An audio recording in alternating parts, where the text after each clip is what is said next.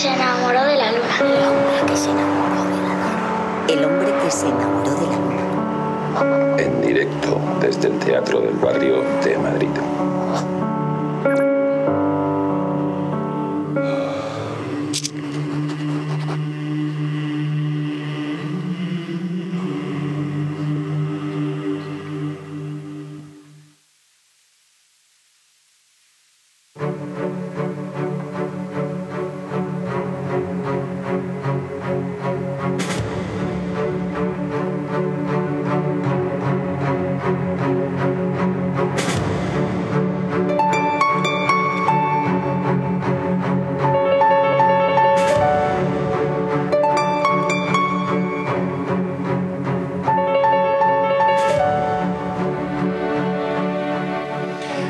Demos un paseo en mi aeroplano y visitaremos al hombre de la luna.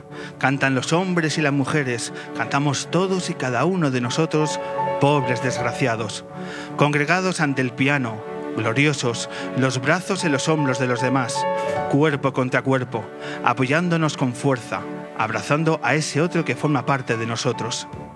Seres humanos en un bar, una familia partiéndose de risa, luz en la oscuridad.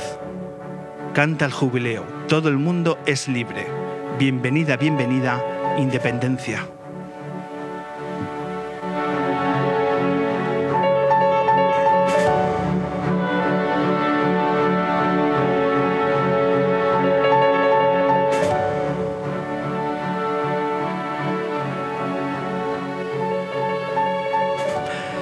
Bienvenidas, bienvenidos, edición 330 del hombre que se enamoró de la luna, aquí en el escenario de lo que es nuestro estudio, el Teatro del Barrio de Madrid, es decir, somos la radio, el programa de radio con público en directo.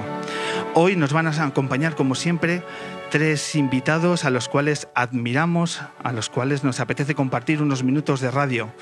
Por eso vamos a tener, como siempre, música, buena música. Hoy vamos a conocer una banda que nos va a traer su primer disco, nos va a enseñar líneas de meta. Vamos a hablar de Circlocéano, que va a ser un broche final maravilloso para esta edición lunera. En el tramo central, fotoperiodismo, fotografía, la vida. La gente que se arriesga su vida para acercarnos imágenes para que nos hagan comprender el mundo en el que vivimos. Hoy tenemos aquí en directo a Manu Bravo. Y para comenzar, vamos a hablar también de la vida, del baloncesto, del deporte. Y lo vamos a hacer con un invitado muy especial porque es el primer invitado lunero que ha jugado en la NBA, que ha sido campeón de la Liga ACB, de la Euroliga y que aún mantiene el récord de anotación en esta última competición. Hoy recibimos con el mayor de los aplausos, porque esto es el Teatro del Barrio Abrina, a ni más ni menos que al gran Joe Arlaucas.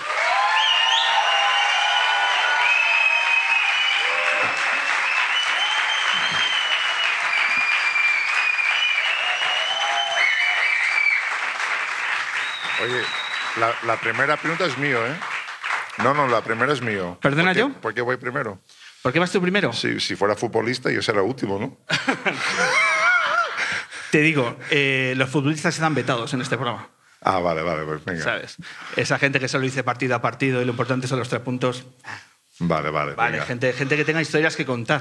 Por eso, por eso tenemos a Joe Arlaucas. Bienvenido, Joe. Muchísimas Muchas gracias. A ti, a ti, Pablo. Muchas gracias. ¿Te gusta cómo hemos recreado? Esto es mitad pabellón de baloncesto, mitad teatro, mitad plato de, de radio. Sí, me siento en Grecia, ¿eh? Me siento un poco griego ahora mismo. ¡Opa! Sí, sí, sí, sí. Y luego, luego les vamos a exigir también que sigan en ese rol porque exigimos, eh, nunca mejor dicho, invitados de altura y también un público que tiene que estar muy pendiente. Ojo ahí el público que tienes que estar. Eh, joder, pues hemos dicho eh, que venía Joar Laucas durante estos días al, al programa y han dicho, hostia, qué buena idea, porque nos ha despertado ahí un- a todos una nostalgia, más allá que, o que se- eh, la gente sea aficionada al baloncesto, ¿no? Arlaucas es uno de esos nombres que se le ha quedado a la gente grabada a lo largo del tiempo como uno de los iconos de, de nuestro baloncesto. ¿Sigues percibiendo esa sensación de que la gente te recuerda? Pues sí, un poquito, ¿eh? Que no sé por qué. Estuve hablando con, con Mano ahí y yo digo, será, bueno, primero porque mido 2'4", que, que es normal. pero luego con la nariz que tengo, mandíbula y con todo, es como, ¿sabes? Que, que soy como un animal de zoo, es que, que, voy por la calle y todo el mundo me conoce, pero si miro 1,89, pues igual será diferente, pero vamos, me acepto y, y yo tenía mucha suerte de conectar con el público en, en todos los sitios que, donde jugaba yo. Eh, ¿A qué se dedica Joe Arlaucas ahora? Pues un poco de todo, porque en España hay que trabajar así, ¿no? Hay que estar un poco en todo, pero estoy ahí comentando partidos para Euroliga, haciendo un podcast también, hago muchas charlas de motivación, de, de trabajar en equipo y muchas cosas así. Que soy como estos que cuando me llaman me voy. Y, y, aquí una prueba de ello, por cierto, que muchísimas gracias ah, por Estoy entrenando por también, estoy entrenando niños. ¿Estás entrenando niños? Sí, pero en ¿De el colegio edad? americano, de cadete y juvenil. Pero vamos, son malos, ¿eh? ¿Son malos? Sí, son malos por el entrenador, ¿eh? Vamos. ¿Hacen caso al entrenador o no le hacen caso? Sí, hace mucho caso, pero sigue siendo malos, ¿eh? No Sigue entiendo. es que me van a echar dentro de poco ya. ¿En qué posición de la tabla está el equipo? Eh, no, no, es que la liga es muy mala también, así que pero vamos bien, de momento vamos bien. No hemos jugado ningún partido todavía en, este, en esta fase. Vamos, no hemos perdido ninguno. Oye, ¿y el George Laucas que se proyectaba como jugador de baloncesto, ese carácter también lo tienes como entrenador? Es decir, cuando ves que un entrenador, digo, perdón, que un árbitro pues no tiene un buen día, ¿te sigues naciendo ahí? Pues mire, te voy a contar una historia que me, me pasó el fin de semana pasado en Barcelona, en un torneo de un torneo internacional con equipos ingleses, no sé qué, pero jugamos en Barcelona. Y, y, siempre dan un premio al equipo que era más deportivo, ¿sabes? Más, que mi equipo no ha ganado nunca esto, porque vamos. Me y, gusta que tengas, entre comillas, deportivo, sí, ¿no? entre comillas, para mí. Y entonces había un árbitro que estaba pitando fatal, que, que, que me hicieron en la mesa que llevamos dos faltas en todo el partido, el otro equipo. Los otros 16 faltas, el otro equipo dos. Entonces, estamos perdiendo de, de, de, 16. Entonces, ya, como no puedes meter en mi equipo, ya me meto con árbitro, todo el rato con árbitro. Oye, tú, es que llevamos dos faltas, no sé qué, sé cuánto, va, va, va. Todo el rato encima de él. Se termina el partido y me dice, oye, Laucas, siempre ha sido ídolo mío de toda mi vida. ¿Me puedes sacar una foto contigo? Y digo, oh, yo no me lo puedo creer. Y cogete a otro lo mejor, que vamos.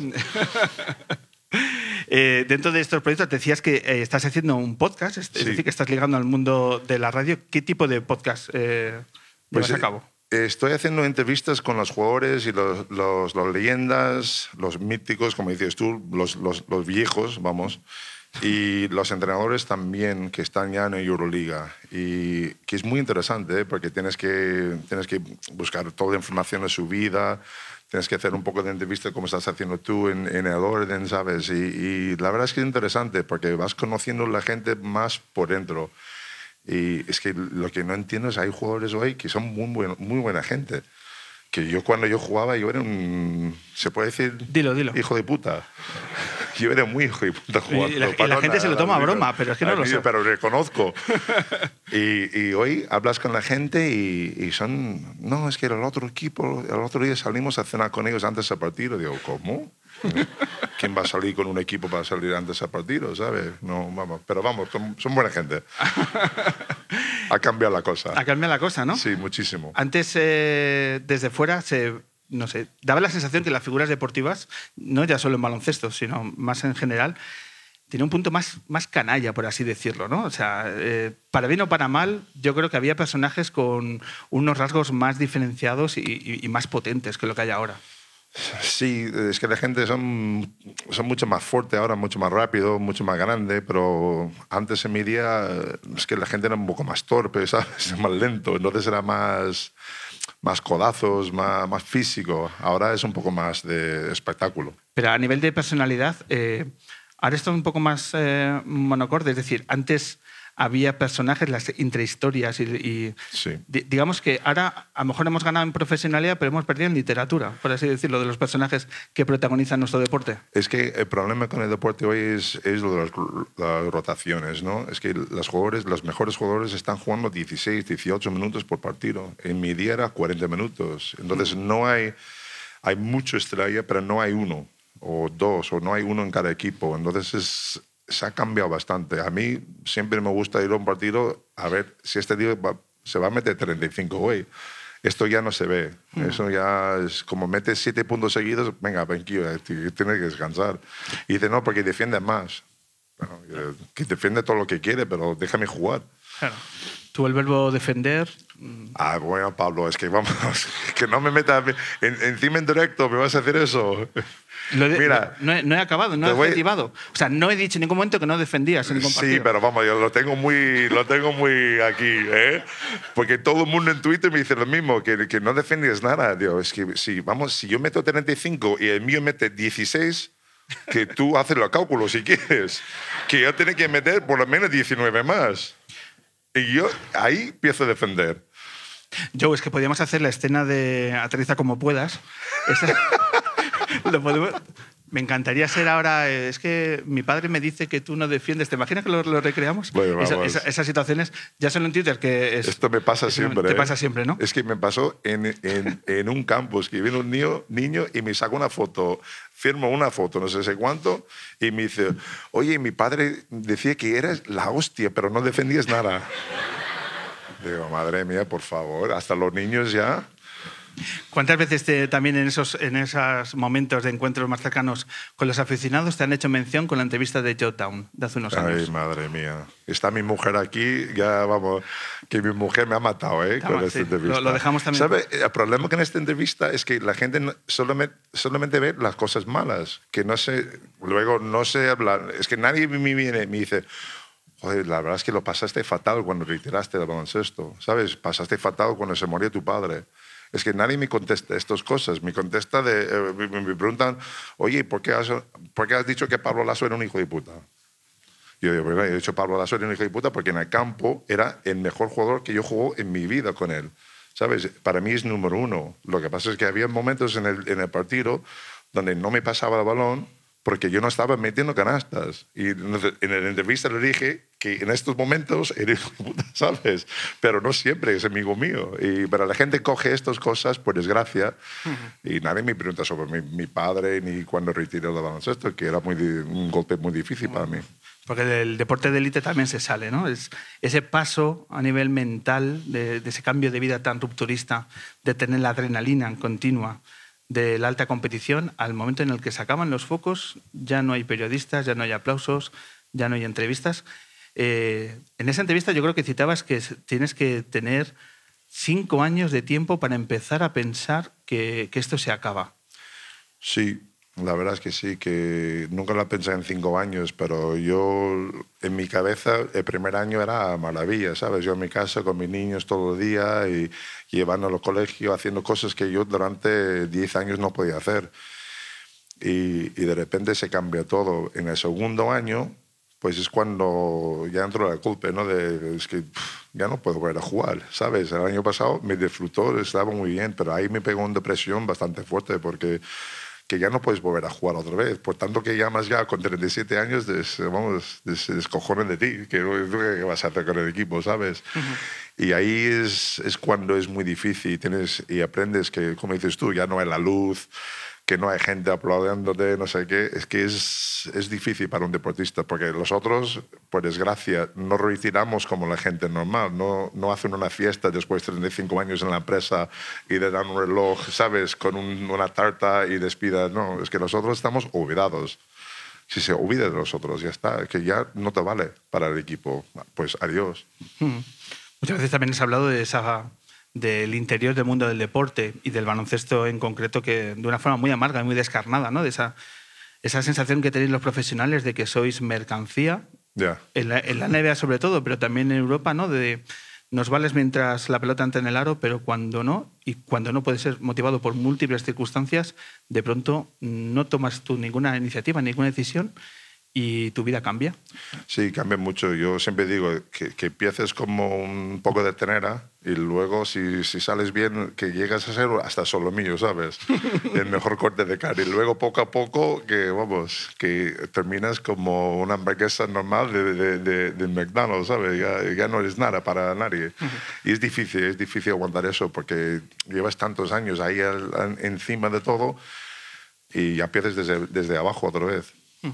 El otro día tuve la oportunidad de ver eh, un partido de la Euroliga, me invitó un muy buen amigo y estuve viendo al Real Madrid en el Bache en el Palacio. Buen partido, ¿eh? Y sí, muy sólido.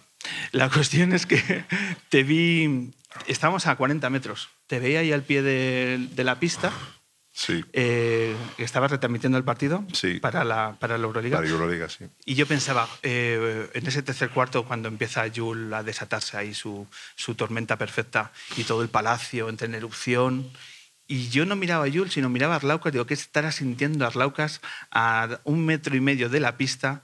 ¿Qué estará pensando? Si un gesto de melancolía, de envidia, de cojo a Jul y le siento al banquillo y entro yo. ¿Qué, qué, qué pasa por la cabeza de Arlaucas cuando estás a metro y medio, de, tan cerca pero a la vez tan lejos de esos momentos? Tan lejos. Tan lejos en el tiempo. 53 años tengo, ya, ya no pienso en volver a jugar. Ya, que esto, esto, esto me- me ha quitado hace unos seis meses, vamos a decir. No, no, no, es que es... Hombre, todavía, todavía te da ganas, ¿sabes? Pero vamos, llega un momento que ya sabes que, que yo con los veteranos salgo a jugar y es de cachondeo. Una vez nos, pusieron un partido de veteranos por la tele. Y digo, por favor, no me hagas eso otra vez en mi vida. Porque no puede ser más lento, que, que- que estamos corriendo como en marcha atrás casi.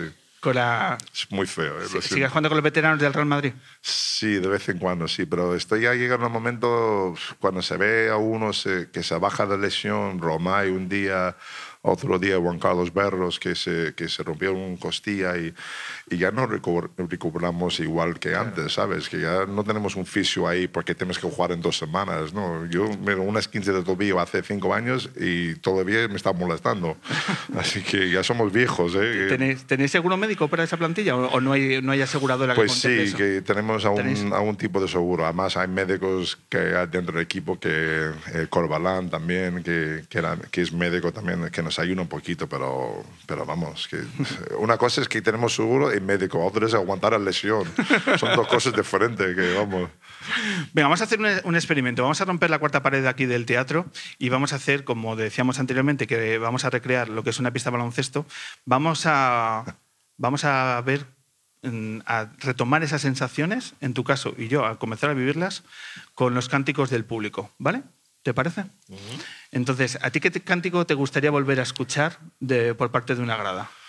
Yo tengo alguno pensado, pero ¿a ti cuál te gustaría pensar? Pues mira, es que Que, que- que sea radiofoni- radiofónicamente será, audible. será o sea, de Grecia, ¿eh? ¿El qué? Será de Grecia, cuando me cantaron en Grecia. ¿Qué te cantaban en Grecia? Alaos, que es alaos, que es oe, oe, oe, algo así. ¿Sí? Sí, sí, sí. Lo Eso hacemos. es el único que recuerdo, la verdad es que en Madrid, bueno, Pues- en, podemos- en Estudiantes, en Estudiantes había unas canciones muy bonitas, pero creo que, vamos, mi madre, que descansa en paz, que mi madre y mi padre no le gustaban mucho las canciones de, de- de- de- de demencia, se llama, ¿no? sí, Sí, sí. demencia, lo llaman demencia por una razón, Por ¿eh? algo, por algo. Sí, madre mía. Ten cuidado Es que, me tú consta, sabes- espera, ten cuidado que eh, me consta que hay abonados del Sí, estudiantes tu, en el tu hija, tu hija. Mi hija entre ellos, mi hija entre ellos. Oye, tú sabes que, que el más gracioso de estudiantes es que me fui a un partido hace tres años, cuando era el último partido de temporada, que si ellos si quieren ACB o se bajan. Un partido más en el estudiantes, tampoco. Vamos, últimamente sí. Y, yo- y, me, y me llama, me dice, ¿quieres ir al partido? Y yo, para, para ver que se baja estudiantes, que voy yo, vamos, fijo. Voy, voy al partido para disfrutarlo, para que se pierdan, ¿no? Y, y llego media hora antes, salgo de parking, de garaje, Sí. y hay uno de estudiantes, mira, pero tú qué haces aquí al lado, que ese no es tu territorio, hace tres años. Y digo, chico, pero son 25 años ya. que por favor, todavía. Y han, han perdido, ¿eh? Un partido. Eh, venga, vamos a hacerlo, me apetece mucho. Eh, de pronto el público, eh, es, ¿el público de Lovaca te parece bien o hay un público más? De los años 90, ¿qué No, pista era más, de- más potente?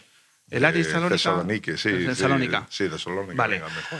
Pues vamos a cantar lo de Arlaucas, Arlaucas, oe, oe, pero con una visceralidad que, que en fin, que... Que no tiras nada, ¿eh? No tiréis nada. que- bueno, si es un móvil, si es un iPhone XS y no sé qué, vamos, que no lo puede tirar. ¿Vale? Venga, pues vamos a hacerlo, pero necesitamos ahí que, que llegue bien a nuestros oyentes. Una, dos y tres.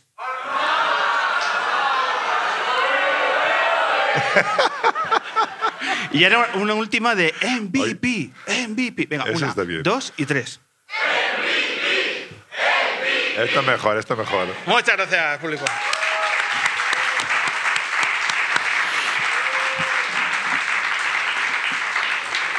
Bueno, bueno, ya, que, que me queda poco tiempo. Lo- vamos a hablar dentro de unos minutos con Manu Bravo sobre eh, periodismo y guerra. Y tú dices, ¿y cómo vais a hilar esto? Pues yo creo que los viajes también han cambiado con el tiempo. Eh, ese viaje en los 90 con el Madrid de Obradovic a Zagreb, Uf, muy bonito, ¿eh? ¿cómo fue? Pues nos han dicho, Zelko, en el vestuario antes del partido, que pasa lo que pasa, vosotros tenéis que jugar. Que no te preocupes, que yo no voy a salir hasta que queda 30 segundos para el partido.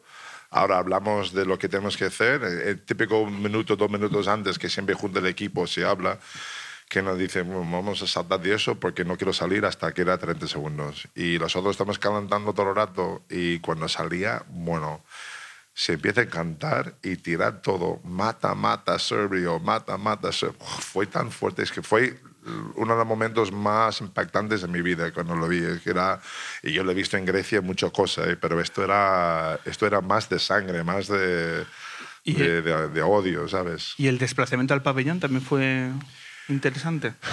Pues mira, la verdad es que no recuerdo. Es que como este momento era tan, tan fuerte que, vamos, lo demás, solamente recuerdo en 29 ganando el partido también, ¿eh? Vamos.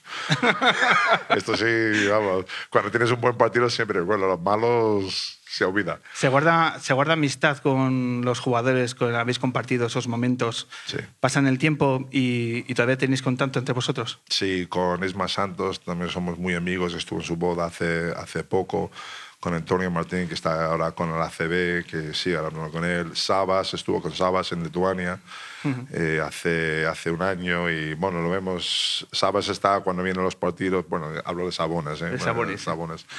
Eh, siempre está por los partidos importantes con Salguires y, y nada, siempre lo veo, le doy un besito y le di un besito con un poco de lengua un día y mi, mi- y mi mujer se puso un poco, pero tú qué haces con este tío? Digo, joder, que tengo un, una liga europeo gracias a él también, vamos, que, que, que falta un poco de lengua, ¿no? A Sabonis lo que quiera. Eh, cuando ves jugar a- al hijo de Sabonis en la NBA, ¿qué te parece? Pues me parece muy bueno, ¿eh? es, es, es diferente que él, porque tiene un cuerpo bastante, vamos, otro nivel, ¿no? Pero, pero vamos, está jugando muy bien. Eh, se empezó en Oklahoma, creo que si no ¿En me equivoco, luego se fue a Indiana. Indiana. Y, y la verdad que está jugando muy bien. ¿eh? El, el- el chico es buen chico, de familia es buena familia. Tiene otro chico que está jugando aquí en Pozuelo también, pero no es este nivel. Y, y- y vamos, que él era one and done en Estados Unidos, un año en el NCAA y se fue. Ese fue. Eh, una de las imágenes eh, icónicas de aquellos años y de tu paso en el Real Madrid es que cuando ganas la Euroliga tienes a tu hijo colgado Ah. en, en lo- en los hombros y está, está tu hijo aquí. No juega a los Indiana Pacers. Ahora pero- no se le notan los hombros. ¿eh? Ya, vamos. no sé si porque soy viejo o eres gordo, pero vamos, no lo sé. Yo creo que te has merecido un aplauso al hijo de Jarla Lucas presente. ¿eh? Este, esta imagen es uno de mis favoritos. ¿eh? Que este momento recuerdo perfectamente para toda mi vida. Era de, de el utilero de equipo Bibi, que era un crack. Que cuando ganamos el partido me fui corriendo a él y digo: Mira, Bibi, coge mi hijo, coge mi hijo, coge mi hijo, ya, ya, quiero mi hijo en el campo. Y ya está, y las imágenes ya están ahí. Y salen. Sí, es uno de los mejores momentos de mi vida. Eh, Cabrón. y luego a partir de este día me volvía loco, vamos. eh, eh, ¿Con los rivales también se establece amistad o siguen quedándose rencillas con el paso del tiempo? No, no, ahora sí, ahora sí. Lo veo muchas veces la gente de Barcelona que, que vamos, que me quiero, vamos, vamos muy bien ahora. Es muy amigo gente- de Audi Norris, por ejemplo. Sí, soy muy amigo de Audi, pero yo también era... Los americanos siempre había un parte de amistad, ¿no? Es que como una fraternidad, ¿no? Que estás aquí, estás en otro país, eres americano, porque en este día había uno o dos por equipo, no había más. Entonces era más un conjunto más. Entonces yo Audi lo conocía... Bueno, me- es que me, me decía unas cosas en el campo, Audi, tan sucios, tan feos, es que quiere matarle, ¿sabes? A ver, pon, pon- pon ejemplos, que, a ver si vas a estar pues me ha roto el culo una vez. Y, y te, y te puedes hacer una foto que yo estoy tirando así y él me está cogiendo por, por las cositas que tenemos aquí, ahí. Por no las rodillas, ¿eh? un poco más arriba. Eso. Y vamos, y yo siempre digo, Adi, tío, que... Y él sabía que era en su último, ¿sabes? Era sus últimos años. Yo, no, yo, por suerte, no crucé con Odi cuando estaba jugando bien. ¿Sabes? Él ya estaba Sí, con la rodilla mal final, porque ¿no? era, vamos, era un animal. Eh, o sea que esas situaciones con, la- con los rivales eh, prescriben afortunadamente con el paso del tiempo. Cuando ves ahora la millonada que ganan los jugadores, tú te proyectas, ostras, pues si hubiese pillado la, la- la NBA de ahora, yo podría jugar y si juego, ¿qué contrato tendría? Hombre, vamos, yo tenía opciones de, de volver a jugar. Y, y la verdad es que lo que me pasó el primer año era un poco feo. Yo pensaba que estaba jugando bien y de repente me cambian por tema de contrato porque ficharon algo más y luego me iban a fichar otra vez, pero no me ficharon. Me fui a Italia, no sé qué. Es que había tanto rollo que llegó un momento que en mi cabeza digo, mira, yo solo quiero jugar, solo quiero jugar. Yo en, en, a un momento siempre piensas en ganar dinero, siempre piensas en hacer la vida siendo deportista, pero no es la cosa más importante. La verdad, al final quieres ganar y quieres jugar. Entonces yo le vi muchas más opciones aquí en Europa. Entonces la verdad es que nunca tengo esta espina clavada, ¿sabes? De, joder, si puede ser, no sé qué, porque no me gusta vivir así. Que yo sé que si yo tenía la opción, la oportunidad de jugar en la NBA hace poco, hace mucho, pues mira, con dos años jugando en NBA estará todo el año, toda mi carrera ahí. Pero que no, que no estaba en las cartas. Este, Europa era Europa, que yo aquí me enamoré de España y la verdad es que no quería salir de España. Cuando yo me fui, me fui llorando. Eh, fuiste a Grecia eh, y luego- Llorando. llorando. Malacas. Volviste a Estados Unidos. ¿Por qué decides eh, finalmente residir en, en España, en Madrid? Eh, porque estuvo como 10 años después de, de salir de aquí, bueno, dos- un año y medio en Grecia, luego 10 en, en Charleston, South Carolina, y siempre con ganas de, De volver. de volver. Y mi hijo también es muy madridista, mucho más de fútbol que de baloncesto, pero es muy madridista. Y, De todo se sale. Ya, ya, ya.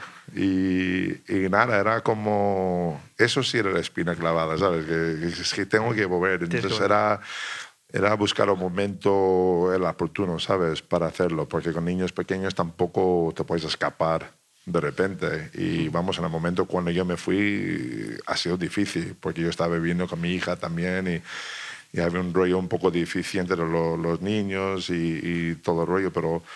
Pero vamos, eh, con tiempo, pues ha salido todo bien. Él está, mi hijo está viviendo aquí ahora mismo, mi hija está en Doha viviendo y trabajando ahí, y mi hijo pequeño, el, el que está adaptado de Etiopía, está estudiando en Columbia University, una de las mejores universidades de Estados Unidos. Entonces, yo creo que ya todo es bien. Lo que pasa es que estamos ya todos separados. Entonces, cuando juntamos, cuidado, es una fiesta, ¿eh?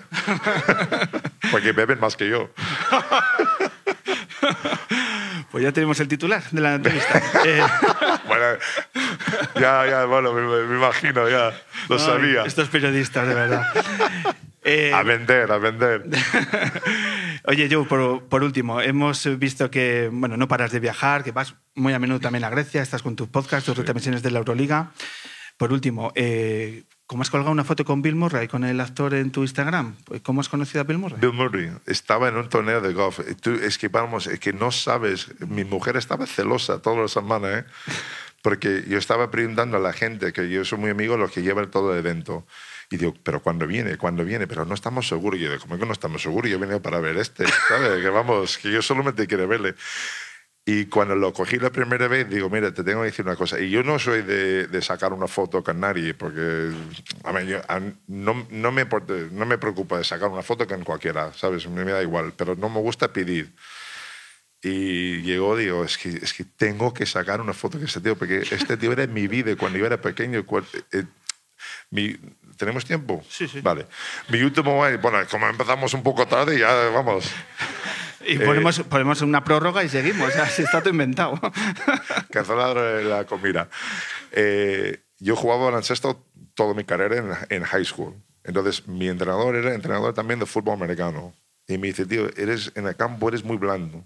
Es que no, no das. Es que tienes miedo que te dan y, y no das nunca. Es que tienes que aprender a ser más físico. Entonces, tienes que jugar un año de fútbol americano.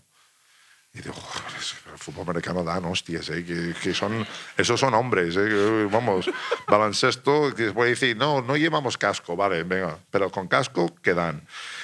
Entonces, todos los días que yo tengo las últimas dos clases libre, porque era mi último año de, de high school. Y los estudios me iba un poco bien, pero vamos, no muy bien.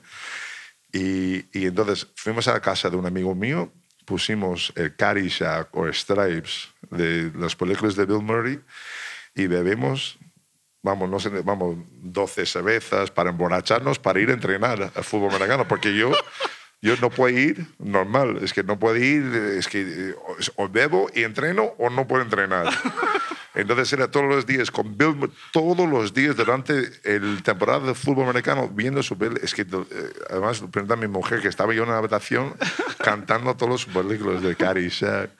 Bueno, es que es, para mí era un ídolo y para sacar una foto con él y lo pasamos muy bien. La verdad es que mm, tengo mucha suerte. ¿eh? de tocar manera que sigue así y, y Buen tipo, por tanto. gente así, muy buen tipo. Y está igual de loco en, en, en persona que está en los peles, ¿eh? ¿Sí? Es que igual, es que es igual. Lo vimos bailando y estaba bailando como. Es que estaba bailando tan raro y que cuando hablaba, hablaba de cosas, dice. Porque él es de Charleston también, está viviendo en Charleston, donde vivía yo.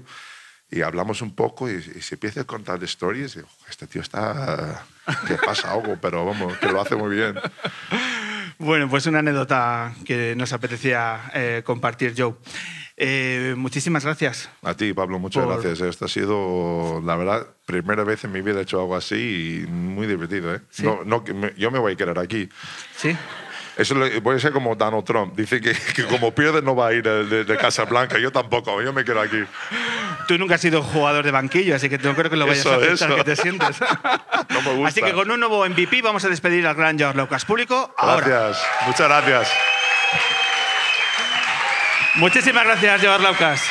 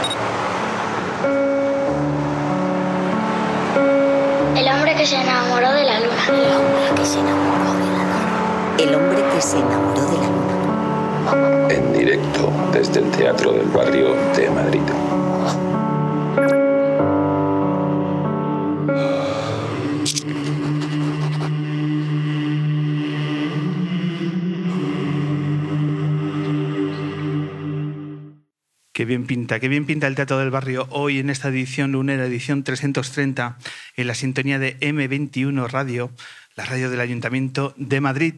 Tramo central donde volvemos a paladear unos minutos de radio con un invitado que nos va a deslumbrar porque su vida no puede dejar de interesarnos, de dejarnos perplejos por cómo asume, con qué dignidad, con qué respeto y con qué valor asume su día a día en el trabajo.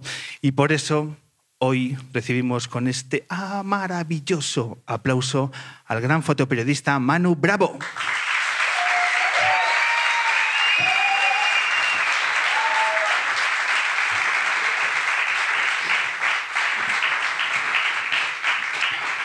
Manu Bravo, bien, perdón, Manu Bravo, bienvenido al hombre que se enamoró de la luna. Gracias. Acércate al micro, Ah, recuerda, micro. importante. Eh. Eh, Manu, pues bienvenido a estos minutos de, de radio. Ya sabes, aquí lo que hacemos es charlar sobre los proyectos, la vida y lo que nos surja. Sí, no se me da mal lo de abrir la bocaza. Bueno, vamos a ver qué pasa. Eh, eh, ¿Te gusta el baloncesto? Eh, sí, o sea, el deporte en general es entretenido de ver. Me gusta, el- me, me gusta en el sofá. En el sofá. A mí el deporte me gusta en el sofá. Estos, esto, lo, lo que tiene tu trabajo es que estos aplausos que hemos hecho ahí recreando con Arlaucas no se dan. Ve, no, si te aplauden es que algo va mal. Oye, en los momentos que estás ahí en, en primera línea, ahí cubriendo los conflictos, las guerras, eh, ¿da tiempo? ¿Tú ves que la gente le da tiempo a seguir los resultados de la Champions, del fútbol? Y yo te voy a decir que puedo parar la guerra si juega el Sporting. y esto es una realidad. O sea. Perdón, perdón, perdón. Usted. Eh, sí, sí. eh, O sea, el sí, Sporting hay nos da estar tiempo, atento. Nos da tiempo. Eh, a mí, el, claro, a mí el fútbol no me gusta, me gusta el Sporting, que son Que dos son cosas, cosas diferentes. diferentes, ¿no? Exactamente. Y tú puedes estar ahí en, en Siria y decir, hostia, que ha hecho el Sporting que jugaba hoy a las Es- 5 en el Molinón. eh, Es que ha cambiado mucho esto de- del Internet. O sea, es decir, estar en el frente y tener el, el telefonito. Es decir, no, no sería la primera vez que casi me matan por estar haciendo el tonto con el WhatsApp. ¿sabes? ¿Ah, sí? No, no, es coña. Eh, pero sí, o sea, cambia mucho. Y si juega el Sporting, por lo menos miro el resultado. Esto es cierto. Debo ser el único subnormal. pero- ¿Qué, qué, qué otras válvulas de escape en ti y en la gente que te rodea eh, hay cuando se está en un lugar tan impactante como es primera línea y en un Pues tengo bastante compañeros alcohólicos, yo también. Eh, no, bueno, Eh, no, pues las válvulas de escape al final yo creo que, que- que lo que hacemos es eh, tratar de vivir intensamente cuando, cuando no estamos... O sea, ya, ya es intenso cuando estamos ahí, pero tratar de, de disfrutar bastante de la vida, quiero decir. Es, es- es una buena excusa para, para hacer el gañán. Siempre estás con tus proyectos, con, con tus viajes. ¿Cuál ha sido el, el último eh, viaje? ¿Dónde has estado los últimos meses? Pues eh, en los dos últimos meses he estado en Bulgaria, Ucrania, eh, en, en Berlín viendo a mi hermano y en Siria. Y en Siria. ¿En Siria has llegado de, hace cuándo? De Siria he llegado hace una semana, diez días o algo así. ¿Cuánto tiempo has estado allí? Eh, no, ahora poco, he estado como diez días eh, esta vez. Ha sido un, un trabajo breve. Eh, ¿En cuántas ocasiones has estado en Siria eh, cubriendo, En Siria he estado... cubriendo la guerra? Pues estuve desde que empezó la guerra. Yo creo que no se puede contar en ocasiones porque básicamente lo que, lo que he estado es durante bastantes meses, en 2012-13, y la última vez que entré en 2013, que ya tenía, pues eh, yo creo que dos o tres colegas secuestrados, eh, decidí que yo no iba a entrar más en ese país porque, bueno, pues porque básicamente dos secuestros en una carrera no quedan muy bien. No, Uf, con- ¿sabes? con uno es suficiente, Con el, con el primero ya me vale. Bueno, también fue una detención, que era un gobierno legal, es cierto.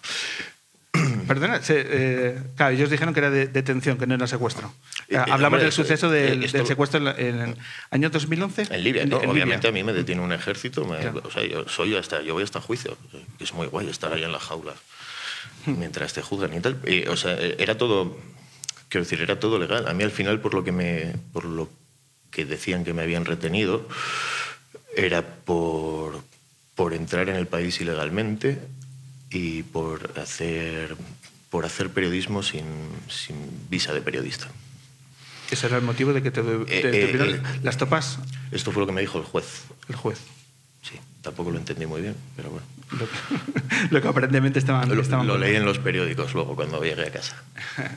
Que fueron cuarenta y pocos días. De, Eh, bueno, cuarenta y pocos días, ¿no? Y pocos. Son- se hacen súper largos, un coñazo. 44 días. 44 días. Sí, algo así.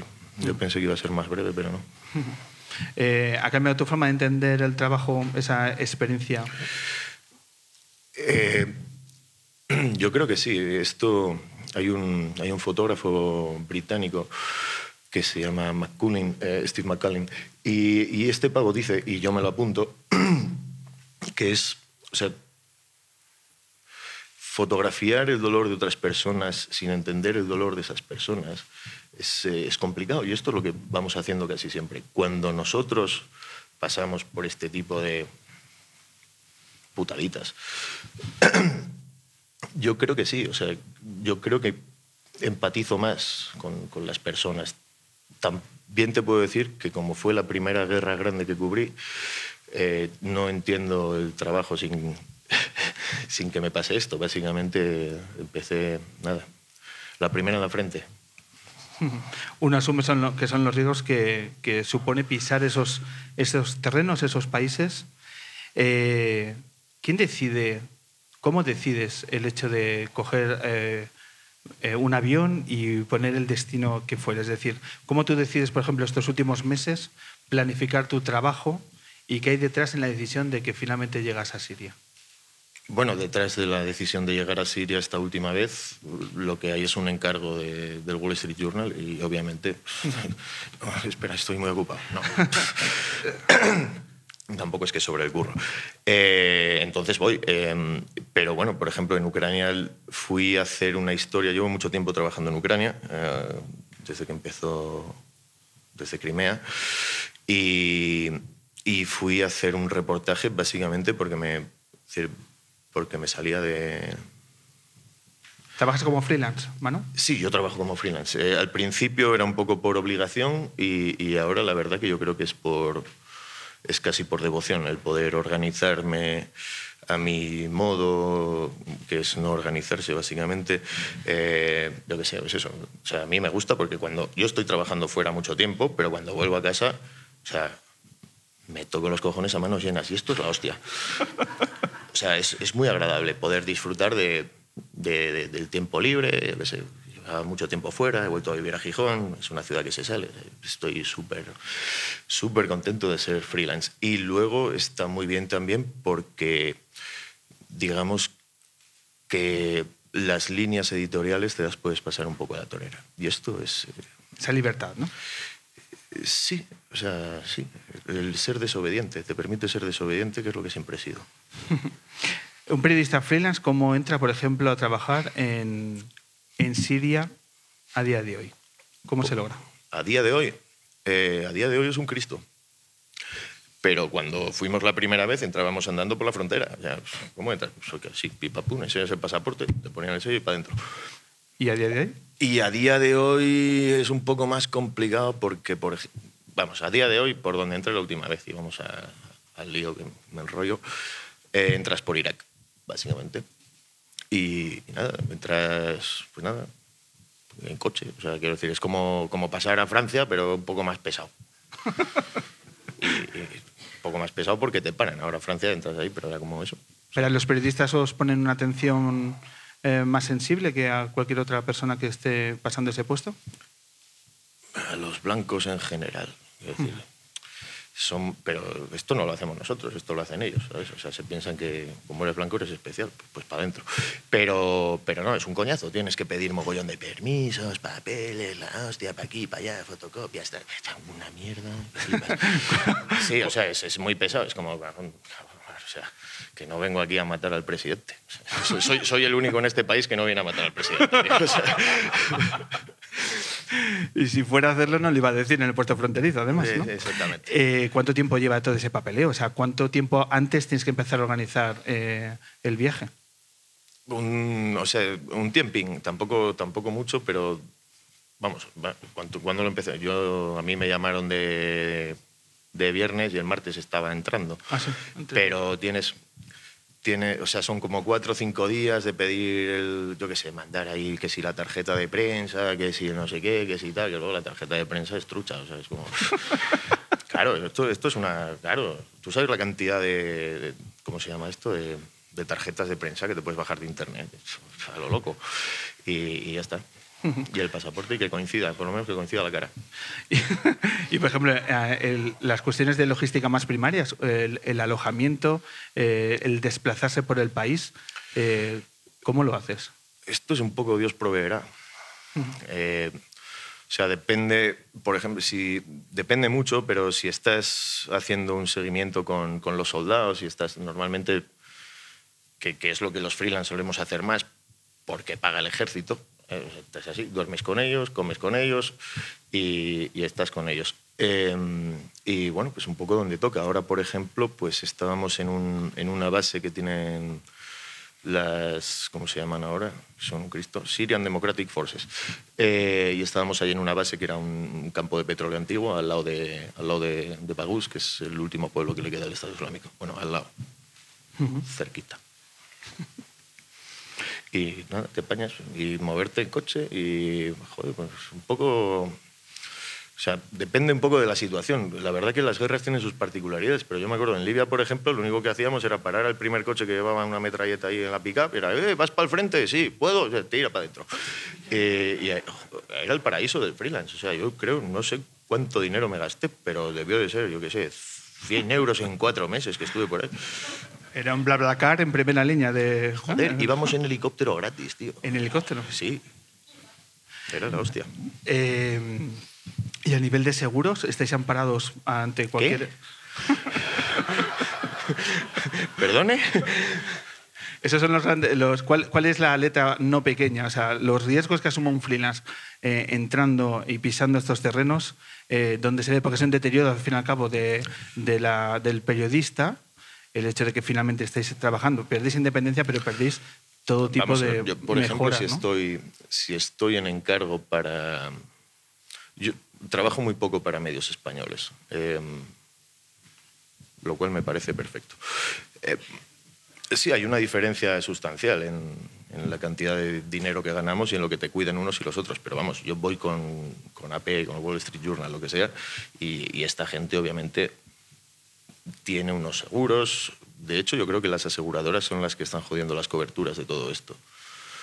Porque al final, para que los seguros no suban, a nosotros cada vez nos, nos echan más para atrás. Eh, Pero bueno, y esta gente te pone el seguro. Luego, si no, está Reporteros Sin Fronteras, que trabaja con una agencia canadiense que hacen. Es como seguros para chiflaos. ¿vale? Es como que te quieres ir a tirar de las cataratas del Niágara, estos te hacen un seguro. Que quieres ir a Siria, estos también te hacen un seguro. Te cura hasta los dientes, es la hostia. Eh, y te lo pagas tú de tu bolsillo. ¿Hay periodistas españoles trabajando para medios españoles ahora mismo en Siria? Ahora mismo, que yo sepa, el único periodista que está es eh, J.M. López, eh, un fotógrafo de la leche. Y, y aquí, no, aquí no se vende ni leches. O sea, aquí, aquí a la gente le importa, lo único que le importa es el fútbol y Cataluña, parece ser. Y el resto es la nada, ¿no? Sí, sí, no, no hay más. O sea, ¿Cuánto puede, por ejemplo, un, periodista en esa situación, eh, que, cuánto ponen en valor? Es decir, ¿cuánto os pagan por una fotografía? Ya no digo los grandes medios con los que afortunadamente estás trabajando, pero un medio español, ¿cuánto podría pagar por unas fotografías hechas en esos terrenos? Mira, yo no lo sé porque, como te digo, no trabajo mucho, pero sé que hay compañeros que por una nota desde Alepo les han pagado como 50 pavos o algo así. Y estamos hablando, se dice el pecado, pero no el pecador, aunque, y estamos hablando de medios, medios potentes. Y, o sea, 50 pavos desde Alepo es como... Que luego también, esto, esto también es para reñir al compañero. ¿Por qué lo vendes? porque no quedan más cojones también. Pero, y, y esto es lamentable, porque al final, es decir, si me van a pagar 50 pavos por una nota, ¿qué esfuerzo le voy a poner yo a la nota? Menos de lo justo. Eh, Por 50 pavos. Cojones, tío. No lo sé. Bueno, y, y esto es eh, el, estado de, de- de las cosas en, aquí. Joder, qué serios. Eh, para eh, desmatizar un poco, si, si es que es posible, eh, hay, hay momentos eh, ahí en el, en el frente donde, imagino que como mecanismo de defensa, ¿no? Porque en algún momento la, la mente de las personas tiene que evadirse de esa realidad, de ese día a día. ¿Recuerdas momentos de emoción, de, de- de partirte de risa? Pero de decir de que- pasarlo teta. de O sea, de pasarlo teta. Yo me- comparte algún, algún momento me así. sueltas en el frente y me lo paso teta. Eh, hostia, pues yo me acuerdo una vez en Siria, precisamente con, con López, y era el asalto, el asalto a una escuela de infantería. Y, coño, hostia, nos estaba cayendo la del pulpo, la verdad. Con mi madre. Y llevábamos ahí no sé cuánto tiempo, ah, hostias, morteros, tal. o sea, qué sé, una fantasmada que es que me, me siento mal hasta decirlo porque suena muy fantasma. Pero estaba siendo intenso. Y de repente como que se paró todo y llega López y dice, parece que ninguno de los contrincantes quiere tomar el mando del partido. Y no sé, qué". o sea, se puso, joder, tío, o sea, me tuve que desabrochar el chaleco, te lo juro. O sea, no, no me cabía en el pecho. Y dices, qué Dios, estas pijadas. Y claro, obviamente, cualquier tontería que te haga soltar los nervios que estás ahí agarrando, viene, viene bien. Y sí, no sé, o sea, si al final es como, yo es lo que digo, o sea, es como estar en el instituto pirando clase. O sea, Es como, claro, joder, o sea, los soldados que están son lo- los rebeldes, son chavalinos, tienen 18, 19, 17, es una juventud eh, un poco perdida. Entonces, joder, al final el ambiente que se genera es muy de... Es una pena que no haya un bar.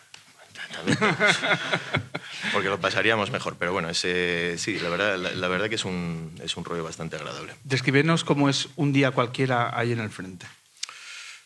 Bueno, a ver si la gente se va a pensar que yo vivo ahí con la tienda de campaña, pero eh, si, si yo es lo que digo, o sea, eh, es bastante rutinario al final. O sea, el frente, cuando pasan cosas es la hostia, pero cuando no pasan cosas es un aburrimiento de la hostia. O sea, fumar, que ya no puedo, y tomarte. Y al final, pues, o sea, no lo sé, un día en el frente es... eh, es, no sé, es un día de alguna manera normal y, y también especial, es un día intenso, es un día, es un día con mogollón de emociones. Pero hay días muy sosos. ¿Cuándo decides que ese, ese viaje ha finalizado, que tienes que tomar el, avión de vuelta? Normalmente cuando me siento ya cansado, otras veces pues cuando se acaba el encargo. Eh, pero sobre todo cuando considero que el trabajo está bien hecho y, y, y al final el cansancio es, quiero decir, el cansancio yo creo que es el peor enemigo, porque el cansancio te hace tomar siempre malas decisiones. Entonces cuando empiezas a sentir que, que el cuerpo no lo da, que la cabeza no lo da, que tal, para casa. Pa' casa. No, no, no vayamos a dar otro disgusto a, a mi padre y a mi madre, que bastante pasan ya. A tu gente, ¿verdad? ¿Hablas, ¿Hablas con ellos a menudo cuando estás por allí? Eh, soy bastante despegado cuando estoy fuera. Soy una persona bastante despegada cuando estoy fuera. Pero cuando, pero bueno, cuando estoy en casa los veo bastante. A mi, a mi padre últimamente menos, porque cada vez que quedamos acabamos borrachos. Está quedando muy alcohólica la relación entre los padres y los hijos en el programa de hoy, pues estoy, Bueno. estoy viendo. Esto desde aquí un beso a mi hija que está aquí presente. Eh, no, creo que está fuera. está fuera.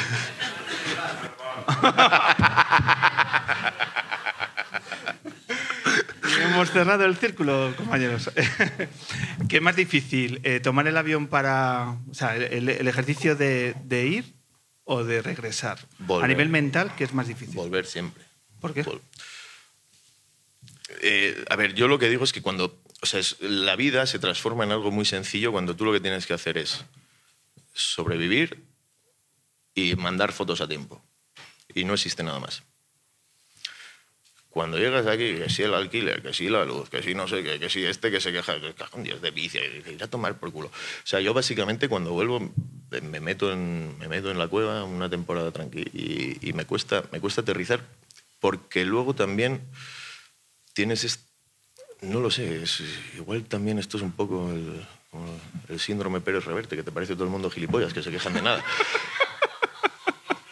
Sí, ¿no? Esto pasa, eh, joder. de La psicología lo está analizando como tal, ¿no? y, y, y- y- hostia, esto, joder, es, es, es un poco complicado, porque luego también, o sea, hay veces que, que, hostia, que te cuesta un poco volver a integrarte en... en, en la sociedad. Es como ser, es como ser bipolar, joder. O sea, es que, y, y esto cuesta. Ser bipolar no es, no es fácil, creo. Eh, es otro trabajo en sí mismo, ¿no? Eh, siguientes viajes, eh, ¿tienes ya puesta agenda? Hasta tengo unas ganas de estar en mi casa más de 15 días seguidos, tío. O sea, uf, ¿Te vas para Gijón? eh, sí, me habéis sacado de allí, cabrones. Eh, no, el siguiente, tengo un proyecto ahí ahora con... eh, para hacer la foto fija de un, de un documental de Hernancín sobre... hostia, esto- esto- vamos a darle una vuelta de tuerca. Mujeres refugiadas rohingya violadas. Eh, entonces tengo que ir allá a Bangladesh un poquito a hacer... Creo, creo que es Bangladesh. En cuanto me sacas de. Oriente Medio me vuelvo... Me parece todo el mapa igual. Ok, pues ahí estaremos siguiendo, siguiendo tu, tu trabajo. Eh, absolutamente recomendable. Todos aquellos que hayan conocido, que entiendo que serán pocos, porque todo el mundo que eh, le apasiona el mundo de la fotografía y del periodismo, Manu Bravo es absolutamente un referente. Y, y que si hay más gente que despierta nuevas miradas en el mundo gracias a esta entrevista a través de tu fotografía, estos minutos de radio habrán sido algo más que útiles. Eh, por ello, mil gracias, Manu, por Gracias acercar a esas vosotros, ha realidades. sido divertido. Ha sido divertido y, y para nosotros inolvidable. Muchísimas gracias, Manu Bravo. Gracias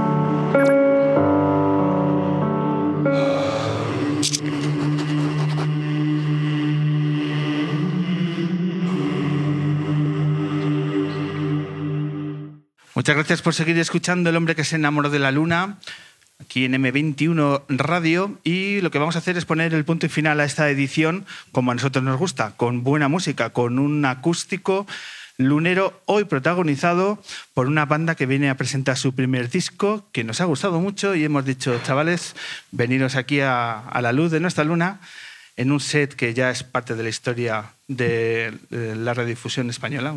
Pocos programas tienen este set. Y como vosotros, como sois músico y gente con criterio, lo habéis visto. Pero no quiero eh, alargarme más porque lo que vamos a hacer es empezar a disfrutar y recibir el primer aplauso que nos presentan Líneas de Meta, el primer disco de Ciclocéano.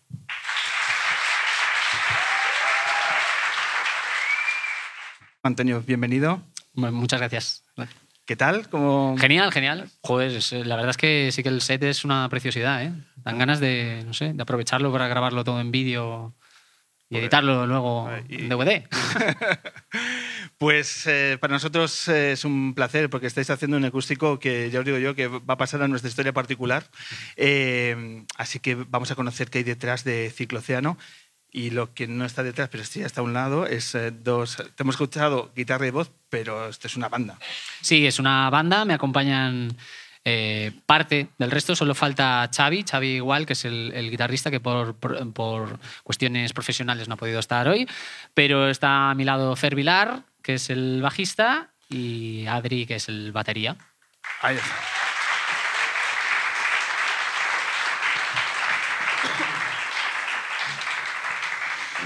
Bueno, para establecer aquí una línea de, investigación y una línea de argumental, eh, lo primero es claro, ¿os gusta el baloncesto?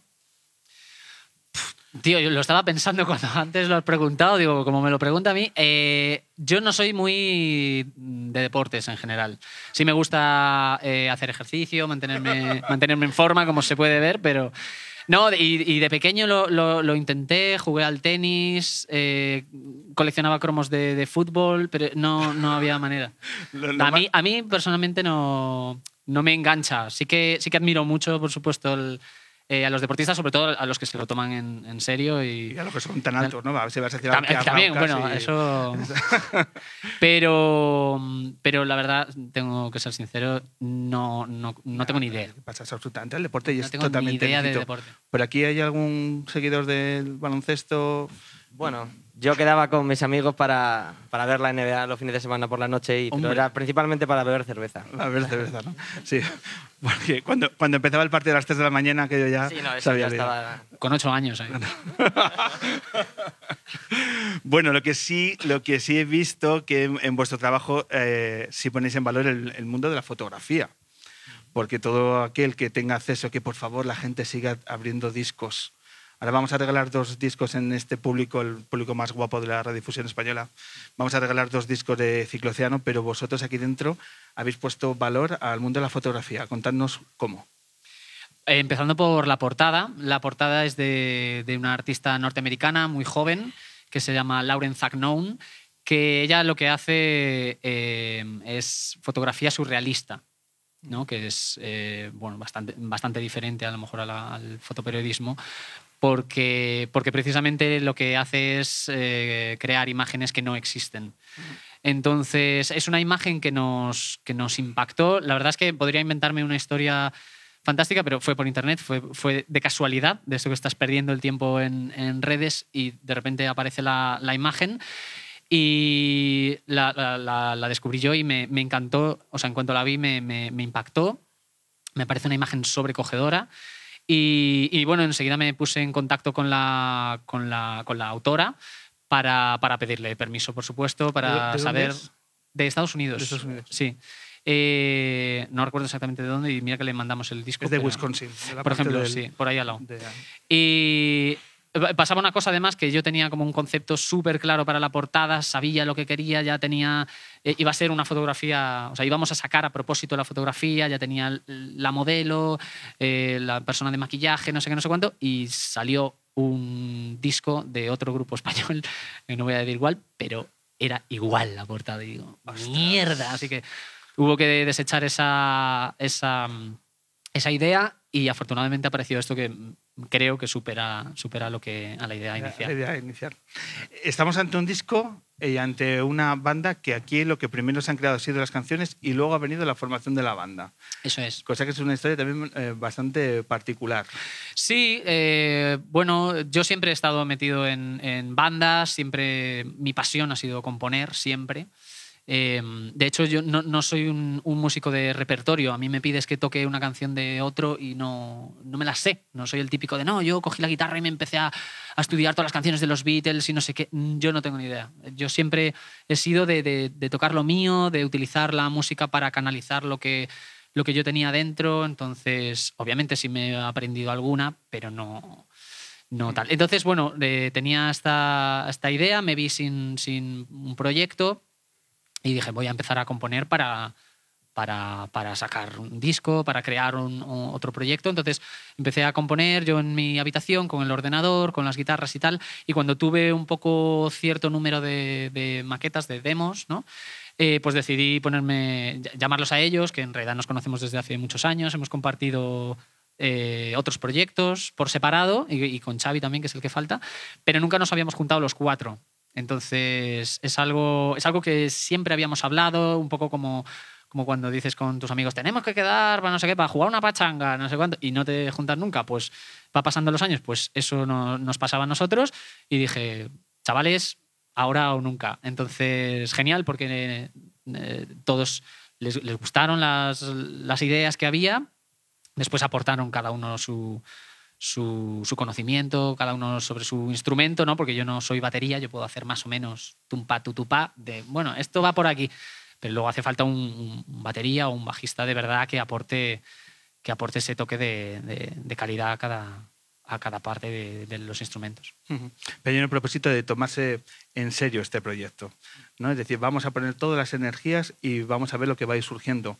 Porque el primer feedback a la hora de críticas eh, y de valoraciones en prensa están siendo francamente positivas. La verdad es que sí, yo no sé si es que al que no le gusta no lo dice, o sea, no lo publica, pero, pero la verdad es que todo lo que está saliendo en medios pues es eh, para, para tener buenas palabras sobre, sobre el disco. Entonces, joder, eso sí que no, no nos lo esperábamos, la verdad. Sí que, hombre, nosotros creemos en el, en el disco, por supuesto, y bueno, se lo enseñas a tus amigos y te, ah, pues sí, tío, pues está guay.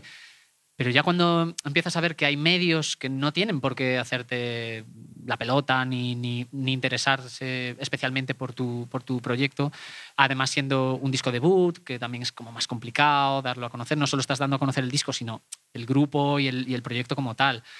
Entonces, no sé, para nosotros es un regalo, suena muy así, pero estar aquí hoy es, es un regalo. Eh, imagino que aquella noche del mes de enero donde presentasteis el disco eh, aquí en Madrid eh, tuvo que ser especial, han pasado ya unas fechas. ¿Qué destacaríais de la misma? ¿Qué, qué recuerdos así a bote pronto os vienen de una velada tan especial para toda banda que presenta aquí en Madrid, en vuestra ciudad, porque vosotros residís aquí, eh, vuestro, vuestro disco? Bueno, la verdad es que fue una sorpresa. Primero quería matizar la palabra de Antonio, que ha dicho antes, que decía que él no se ha tocado canciones de nadie, ni se sabe canciones de los Beatles, y es verdad. De los Beatles no, pero de las Spice Girls se las sabía todas. Bueno, O sea, bueno. eso... No, no sé para qué os traigo, tío. Pero no, la verdad es que esa noche fue... Y hasta aquí la mística de Cinco Océano, ¿sabes? La presentación estuvo muy bien, se- había bastante gente en la sala, las críticas fueron muy buenas. Y lo sorprendente es que había caras que yo no conocía, no sabía quién, quién eran. O sea, ha habido un trabajo atrás de, también de prensa, de, de dar a conocer un poco a la banda, y realmente ha funcionado porque había gente ahí que no sabíamos quién era, que yo me reencontré hasta con amigos míos del instituto que me dijeron, ah, pero que tocas aquí. Sí, sí, sí, sí Ah, me qué pasó. bueno. Y en ese sentido fue muy bien, la verdad. Sí, lo de ver, eh, ahora que dices lo de las caras no conocidas, ver a gente que, que no conoces, que no son tus amigos, cantando tus canciones, eso a mí es algo que no me había pasado nunca. Así que tocando para amigos y que se las sepan, sí, pero para mí esa es un poco, sin, sin desprestigiar a nuestros amigos, ¿no? Porque, pero, porque siempre son los primeros que te, tienen que, que- Sí, que te apoyan, pero... Pero si tienes que decir que estás cansado de tus amigos, lo dices. Que- no, bueno, eh, sí estoy cansado de, de- de que solo lo escuchen mis amigos. Eso sí, eso sí es verdad. Es como lo de eh, tu madre siempre te va a decir que eres guapo. Pues, pues, pues- pues bueno, pero no es que no valores la opinión de tu madre, pero bueno. Entonces esto pasa un poco lo mismo. Entonces, de repente ver gente que decir, tío, ese quién es, lo primero que piensas es, bueno, seguro que es colega de este. Pero, oye, toda esta gente que, no, no, yo ni idea. ¿no? Y, luego eh, te comentan en redes o comparten o tal y te das cuenta de que es público al que por fin has llegado por méritos propios, o sea, porque el disco gusta y porque, y porque está bien hecho, joder, es una satisfacción. También lo, lo que puede ocurrir es que, por ejemplo, entre eh, el público que os ha citado aquí en el Teatro del Barrio, no sepa que ya te ha visto a ti sobre un escenario. Que eso puede ocurrir. Y Pues eso es mejor. bastante probable. Bueno, por estadística, a lo mejor sí. Alguno tiene que caer. ¿Por qué? Porque, ¿en, qué ¿En qué proyecto? eh, Bueno, porque estás? yo, además de este proyecto tan personal y tan maravilloso, eh, bueno, doy vida a Timón en el musical del Rey León. Tú fíjate. Tú Mm. fíjate. Claro, cuando ves, eh, estás en una producción como El Rey León y luego llegas aquí, te parecerá un poco austero, ¿no? Esto. Para nada, para Para nada, nada, no. Eh, Al, re- revés, al revés. Muchas veces, eh, o, bueno, yo- sí, yo creo que yo creo que a todos nos pasa. Acojona mucho más estar delante de 20 personas o 40 que, que cuando ya te acostumbras. Aquí, aquí hay a que 94 todo- personas. Sí, bueno, me refiero, como ya que dices austero, para, para mí, no, vamos. Estoy más nervioso ahora que, que por la tarde cuando tenga que hacer la función. ¿Has invitado a los compañeros de la banda al Rey León? Pues a Fer sí. y al resto no. A Fer sí, me dijo, tío, no sabía que eras tan bueno. Oye, y- Adri, Adri lo tiene pendiente todavía. Adri lo tiene pendiente. Eh, que se saca a nivel. Una cosa que ponéis eh, muy en valor es el tema de la actitud de vuestros, de vuestros conciertos. Es algo que, por ejemplo, esa actitud de. Pregunto, eh, sin saber y sin que nadie me haya invitado al Rey León todavía. Eh, esa, a- a- esa, Pues a ver si tienes suerte. Porque... Otra conversación dura con mi hija. Eh, a lo que voy. Eh, esa actitud eh, vital que, que tienen como banda también la has cogido de un, de un proyecto tan, tan potente como es el Rey León. Es decir, yo he visto fotos de Antonio aupado cantando encima del público. Sí, en León no me, no me lanza al público. No te- eh, eh, ¿Esos momentos son usuales o son una noche que, que te viniste arriba? Es decir, esa actitud... No, sí, sí, sí. Siempre, siempre salimos así. O sea, eh, mira, una diferencia que hay, por ejemplo, con, con una producción como puede ser El Rey León, es que El Rey León es, es diaria. Entonces, es lo que te digo, entre comillas, te acostumbras, te malacostumbras a salir, a que esté el teatro lleno, a cada función son 1.500 personas que te están viendo. Y eso es todos los días durante 8 o 9 funciones a la semana, depende. O sea, yo para que te hagas una idea, he hecho más de 1.500 funciones. De- O sea, he hecho de timón más de 1500 veces. Entonces, bueno, hay una parte en la que se normaliza todo. Sin Claro. embargo, nosotros no hemos dado 1500 conciertos. Todo se andará, pero entonces cada, cada concierto, la energía, la adrenalina, eh, los nervios y las ganas que, que, que sacas es, es muy diferente. Entonces yo me siento con mucha más... Bueno, es, es- es distinto, es distinto. Es, lo que te digo, es una adrenalina y es una, una- un tipo de concentración, es un tipo de show que quieres ofrecer. Estás poniendo cosas mucho más personales tuyas en un concierto con tus canciones que con, que con una obra de, de teatro, por ejemplo, que al final estás interpretando a otro, a otro que no eres tú. Oye, Antonio, cuando estás, yo siempre me lo he preguntado, cuando un cantante está literalmente sostenido, siendo sostenido por el público, ¿ahí se canta bien? ¿Uno está a gusto? ¿O en qué se piensa? Eh, pues habría que ver, habría que escuchar la grabación de después para ver. En el momento dices, ¡buah, esto es la hostia! Es como... Pero tú piensas, por Dios que me caigo. O- No, si no, si no, no lo, si no, No no lo lo haces. no, no lo piensas. Si no, no te, no te lanzas. ¿Y el resto de la banda qué piensa? Dice, hostia, que me tiro yo también, o cómo sacamos a Antonio de ahí, ¿cómo se hace eso? Tienes ahí desde la batería complicado, ¿no? Yo si me tiro deja de ver banda, entonces, entonces yo lo tengo jodido, pero no sé, a lo mejor el bajista a lo mejor sí que, sí que puede hacerlo. no Sí. bueno, Probaremos, probaremos en el próximo. el próximo que os ponéis eh, ya rumbo carretera a sumar kilómetros, eh, fin de semana por Galicia, ¿verdad? Sí, estamos en Santiago de Compostela, en la mítica Sala Capitol, que es una, maravilla. Yo estaba, bueno, yo soy de allí, entonces eh, nací allí, me crié allí, entonces conozco esa sala perfectamente, he visto a muchos conciertos, entonces es muy especial ahora, por fin, por primera vez, estar, ser nosotros los que estemos encima de, ese escenario. Eh, al día siguiente estaremos en Lugo también. Eh, vamos cerrando cosillas, o sea, la, la idea es tocar cuanto más mejor, siempre en las, en las mejores condiciones que podamos. Pero sí, todas, todas las fechas las vamos, las, vamos, las vamos poniendo en redes, por ejemplo, en Instagram, en Facebook, en Twitter, eh, con el nombre de la banda, Cicloceano. Eh, luego en la web, cicloceano.com, también ponemos muchas veces los enlaces para poder adquirir las entradas anticipadas. Y ahí estamos, procuramos estar bastante actualizados con eso. ¿Y habrá nueva fecha en Madrid?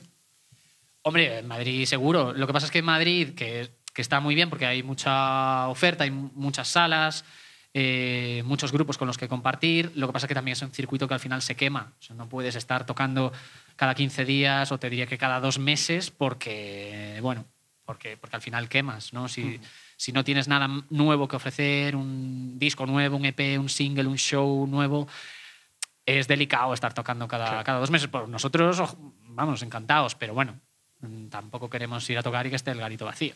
Bueno, pues lo que vamos a hacer es aprovechar que ahora sí que vais a tocar en Madrid.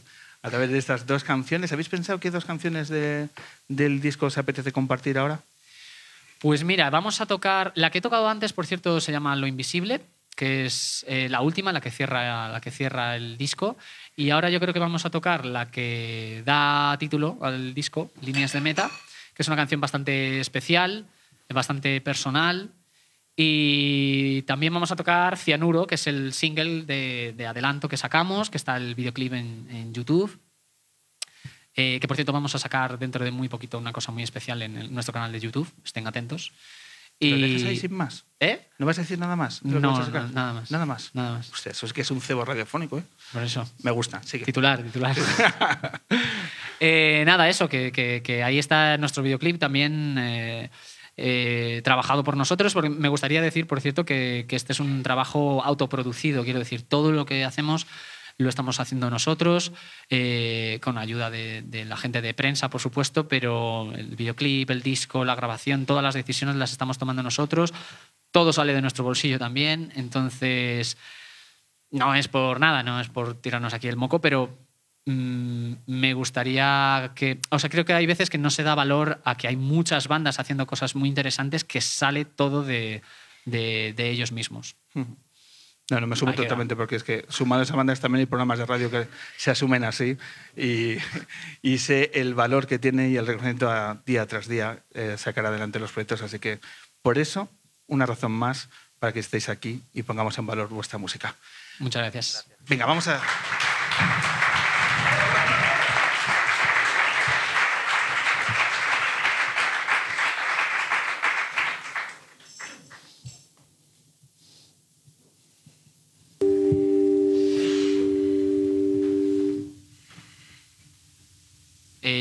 decía, este tema es el que da título al, al disco, o mejor dicho, se llama igual que el disco. No, no es que se llame al disco, no es que se llame el disco por este tema.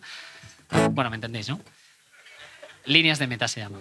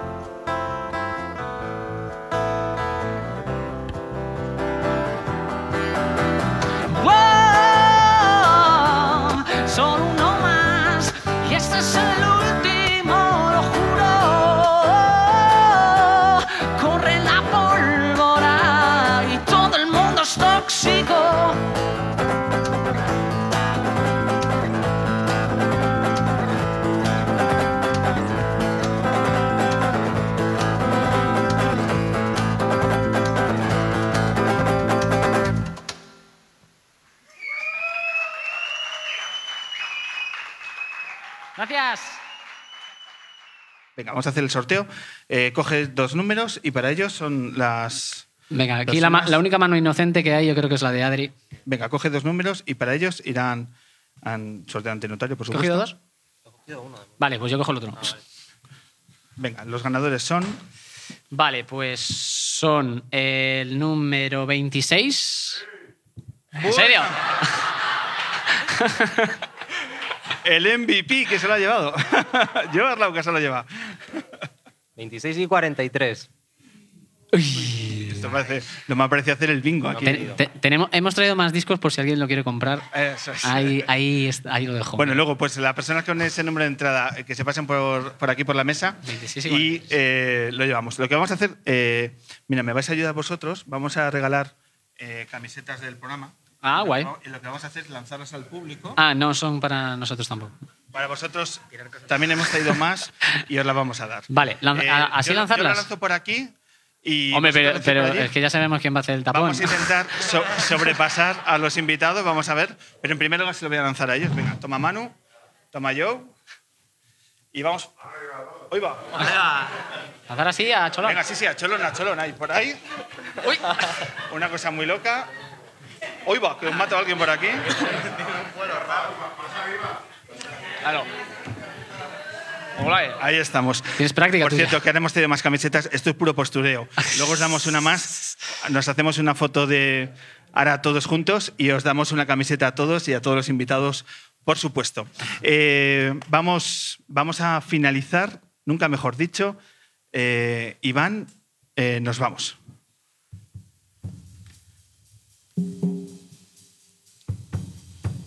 Vamos con un temazo, además. Bueno, eh, lo estamos diciendo que era un programa especial y así, y así va a ser, eh, porque hoy lo que estamos haciendo es grabar el último programa aquí en el Teatro del Barrio. Cerramos etapa, cerramos esta luna tan maravillosa que diseñó eh, Rebeca Mayorga, recogemos la alfombra, nuestros micros y nos vamos del Teatro del Barrio. Mil gracias al Teatro del Barrio por habernos dado la oportunidad de hacer estos 10 programas de radio aquí que si nos llegan a decir que hacemos programa de radio en un teatro, pues no lo hubiéramos creído y que nos quiten la baila, hemos hecho 10 programas. A partir de ahora, ¿qué va a pasar? Pues no lo sabemos. Estamos reseteando, estamos pensando. Eh, en principio, la luna quiere seguir, eh, pero si algo me pide el cuerpo es que a lo mejor es el último programa con público en directo. Porque llevamos desde el año 2013 haciendo casi 80 ediciones, y si no casi, con público en directo. Y hoy es un buen día para decir, pues oye, a lo mejor lo hemos dejado en un día tan bonito aquí con el teatro, con estos invitados. Quién sabe, si hay una buena oportunidad, lo afrontaremos. Pero si no,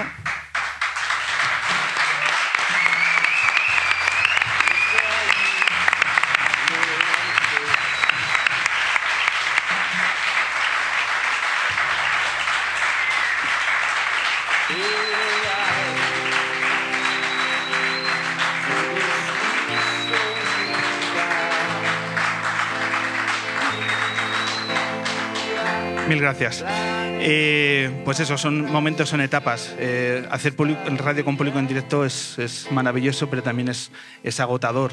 ¿no? Y vosotros lo decíais, compañeros, cuando decíais, intentando impulsar los proyectos. Eh, bueno, hemos firmado 330 lunas, yo creo que va a haber más, pero no estoy seguro si va a ser con público en directo. Lo tenemos que pensar, pero lo que seguro es que hoy cerramos etapa en el Teatro del Barrio. Dicho lo cual, mil gracias, repito, al Teatro del Barrio. Nos hemos hecho programas de radio con, música en dire- con público en directo en la Sala Costello. Estuvimos también, por supuesto, en lo que fue nuestra casa durante muchos años, en el Café La Palma. Estuvimos en Casa Corona. Estas 10 ediciones en el Teatro del Barrio. Que nos quiten lo bailado. Ha sido maravilloso. O sea, hemos tenido invitados. Hoy hemos sumado tres más, pero guardamos en el corazón y en el recuerdo entrevistas maravillosas con la complicidad del público. Pues ahí quedan. Eh, Si habéis venido, si nos habéis escuchado, si habéis disfrutado lo que hemos intentado hacer, pues que nos quiten lo bailado, luneros, luneras, al equipo, al equipo, gente que ha estado entrando y saliendo durante este tiempo, ha sido maravilloso.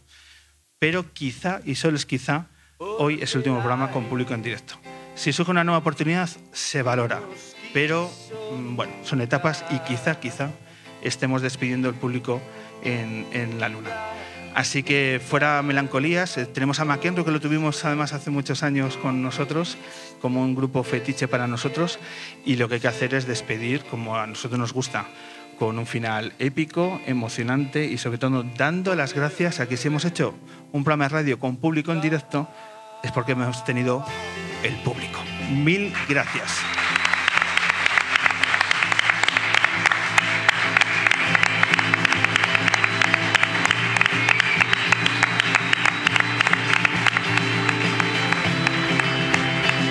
Mil gracias a la gente que nos ha descubierto hoy, pero también mil gracias a la gente que estuvo en el primer programa en directo y hoy también esta gente que nos ha seguido durante muchísimo tiempo. A todos vosotros de verdad sido un enorme placer ponerme al mando de estos micrófonos. Muchísimas gracias también a los invitados, muchísimas gracias MVP, qué grande eres. Yo, Arlaucas, mil gracias.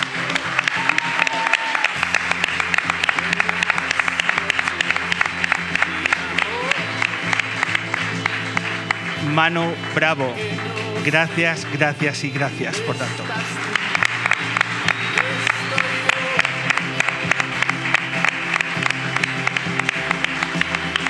Y nos encanta despedirnos la música en directo, de nuevo con una banda como hemos tenido un montón.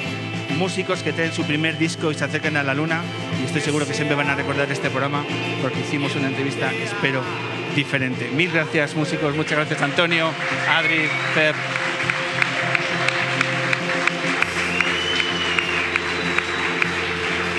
Gracias, por supuesto, a mi pedazo de equipo. Gracias a la fotógrafa de la luna, la gran Rebeca Mayorga. Gracias hoy a los mandos técnicos Iván Colmenar. En las redes sociales Martín Adel.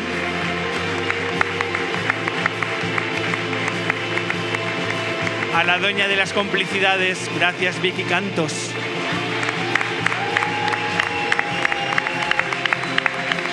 Y gracias también al mejor fichaje que ha tenido este año la Luna, gracias a Elsa Loriente.